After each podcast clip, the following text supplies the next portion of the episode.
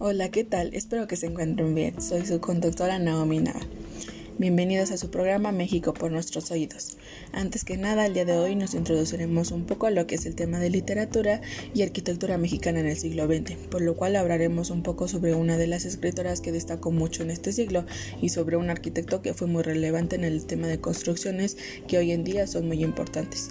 Comentaremos sus obras y arquitecturas más destacadas, así como también alguno que otro dato general sobre la escritora y el arquitecto. Antes que nada, no hay que olvidar que en la literatura de México también destacó con grandes novelistas, ensayistas, directores de teatro y demás artistas que hoy en día siguen vigente, no solo en la literatura mexicana, sino también universal. Así como los pintores, los escritores tuvieron un movimiento muy grande. Muchos de ellos tuvieron la oportunidad de viajar para conocer los movimientos más importantes de la escritura.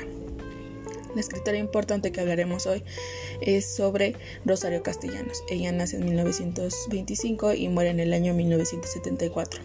Hablaremos un poco de ella. Nació en la Ciudad de México el 25 de mayo de 1925. Sus años de infancia y adolescencia los vivió en Comitán, Chiapas. De hecho, que habría que determinar una buena parte de su creación literaria a partir de ahí. En sus obras se puede notar el interés por los pueblos indígenas. Esto se debió a la convivencia con su nana Rufina, Tetzala, quien le contaba sus historias de su pueblo y hablaba en su lengua materna. Además, fue profesora en diversas universidades, incluyendo la UNAM. Algunos de sus alumnos y colegas fueron Gabriel Mistral y Elena Poniatowska. A la parte escribió diferentes poetarios que se reunieron al final en un solo libro. Después de su muerte, sus obras la convertirían en una de las mejores exponentes de la literatura mexicana en el siglo XX. Algunas de sus obras, cabe mencionar, más importantes son Balucanán, Oficio de Tinieblas, Álbum de Familia, De la Vigilia Estéril, El Rescate del Mundo, entre otras. Ok, el día de hoy hablaremos también, como se mencionó, sobre el autor más destacado en arquitectura y diseño antes que nada, pues hablemos un poco sobre cómo entra la arquitectura. Así como la pintura y la literatura fueron destacados durante la primera mitad del siglo XX, la arquitectura también destacó en la creación de diversos recintos que fueron catalogados como los mejores en la construcción y hoy en día.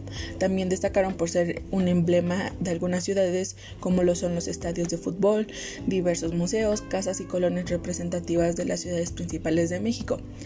Ok, hablaremos sobre Pedro Ramírez Vázquez. Nació en 1943 y hasta la actualidad sigue con vida. Él es el arquitecto, arquitecto urbanista, escritor y funcionario público.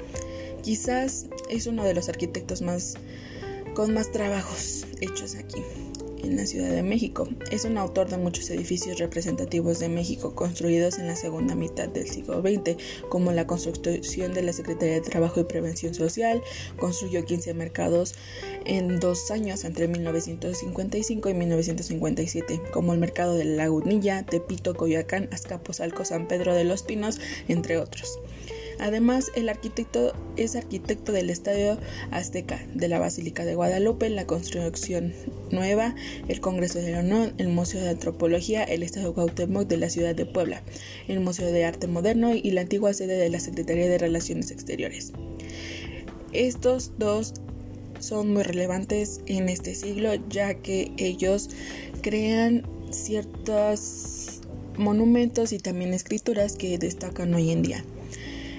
Bueno gente, eso es todo el día de hoy. Espero que les haya agradado el tema que se habló el día de hoy. Nos vemos pronto y los espero en la siguiente nota informativa. Hasta luego.